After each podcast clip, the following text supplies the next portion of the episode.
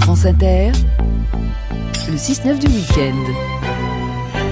Il est 6h24. Patricia Martin, pour votre revue, revue des expos du week-end, vous nous emmenez à, à Nice. Ça se passe au musée Marc Chagall, là où expose l'artiste et cinéaste Clément Cogitor. Eh bien, vous en parlez avec Anne Dopfer. Elle est directrice des musées nationaux du XXe euh, siècle des Alpes-Maritimes. Elle est surtout commissaire de cette expo Cogitor. Mais vous avez tout dit, mon cher Eric Anne Dopfer. Bonjour. Bonjour. Avant de parler de ce jeune prodige qui est Clément Cogitor, euh, il faut peut-être dire que ça, cette exposition s'inscrit en fait dans un projet plus global du musée. Oui, dans nos trois musées, euh, nous avons à cœur de mettre la création contemporaine au cœur de notre projet, d'abord pour soutenir les genres créateurs, mais aussi parce que l'art contemporain d'aujourd'hui, c'est l'art moderne de, de, demain, et c'est important de confronter euh, nos artistes qui sont des maîtres du XXe siècle à la pensée, à la création d'aujourd'hui. Alors, un mot maintenant de, de, de l'artiste de Clément Cogitor, qui est un, qu'est-ce qu'on peut dire Qu'il est très jeune et qu'il est ultra doué? Oui, en effet. Mmh. Clément Cogitor a à peine 36 ans et il a déjà une œuvre conséquente à son actif. Mais ce qui est intéressant, c'est que c'est dans des champs très différents.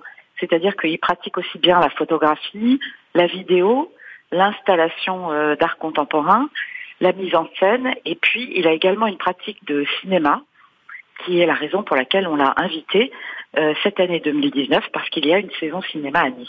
Et qu'il a réalisé un long métrage, Ni le ciel ni la terre. Euh, il s'agit, je crois, de disparition de, de soldats aussi bien français qu'afghans, c'est ça? Absolument. Mm. Euh, c'est un long métrage qui évoque euh, de façon euh, très très poétique, euh, mais aussi très inquiétante, la situation de soldats qui sont en attente dans le désert face à un ennemi qui n'arrive pas et il se produit des phénomènes étranges dont on ne sait jamais si c'est dans la tête des soldats qui deviennent un peu fous ou euh, si c'est une réalité euh, plus surnaturelle.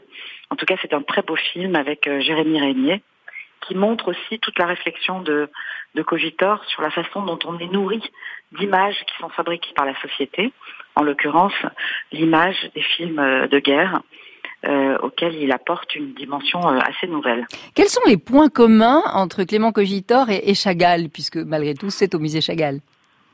Alors en fait, ces points, euh, ces points communs sont nombreux et ça nous a permis de thématiser l'exposition mmh. euh, autour de trois thèmes principaux qui sont la question du rituel, les rituels profanes ou sacrés, tels que Chagall les représente, et euh, les rituels contemporains euh, que Clément Cogitor inter interroge. Par exemple, on a une œuvre qui s'appelle Élégie, qui représente un concert de rock et qui est euh, un, une image des spectateurs eux-mêmes et de ce qu'ils font pendant ce grand rituel moderne et profane que sont les, les grands concerts. Le deuxième thème, c'est la question du religieux et du sacré, qui est un thème qui est au cœur de la réflexion de, de Clément Cogitor. Le troisième thème, c'est la question de la violence, qui est aussi euh, un de ses sujets de réflexion préférés, comme Chagall, qui a toujours représenté les, les violences au XXe siècle.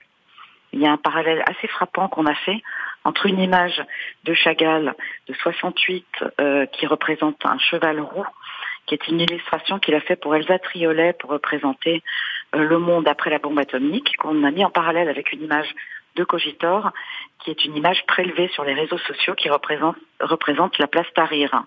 Le centre Georges Pompidou et le musée de, de l'art moderne de la, de la, ville de Paris vous ont prêté euh, certaines de ces œuvres, puisque euh, le travail de Cogitor a intégré les collections publiques de ces deux musées. Oui, euh, mais nous n'avons pas fait appel à des œuvres dans leur collection. Oui. Euh, nous avons choisi euh, d'autres œuvres, et en particulier deux films très importants. Le premier, c'est Les Indes galantes, l'extraordinaire euh, court métrage qu'il a fait pour l'Opéra de Paris. Il est d'ailleurs en train de préparer la mise en scène des Indes galantes, euh, l'opéra de Rameau de 1735 qui sera présenté cet automne pour les 350 ans de l'Opéra de Paris.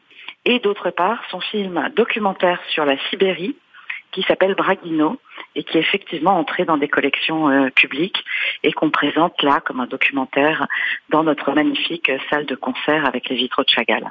Et tout ça, donc, à l'occasion, il faut rappeler, vous, vous parliez de Nice tout à l'heure, mais c'est aussi l'Odyssée du cinéma, donc à l'occasion du, du centenaire des studios de la Victorine. Absolument. Les, les, studios de la Victorine qui ont vu tant de beaux films, et en particulier Les Enfants du Paradis se tourner, fêtent leurs 100 ans. Nice fait une grande saison euh, avec plusieurs expositions dont le commissaire général et Jean-Jacques Ayagon. Et c'est notre façon à nous, avec cet artiste si singulier, à la fois dans le monde du cinéma et de l'art contemporain, de célébrer le cinéma. Merci Anne Dopfer.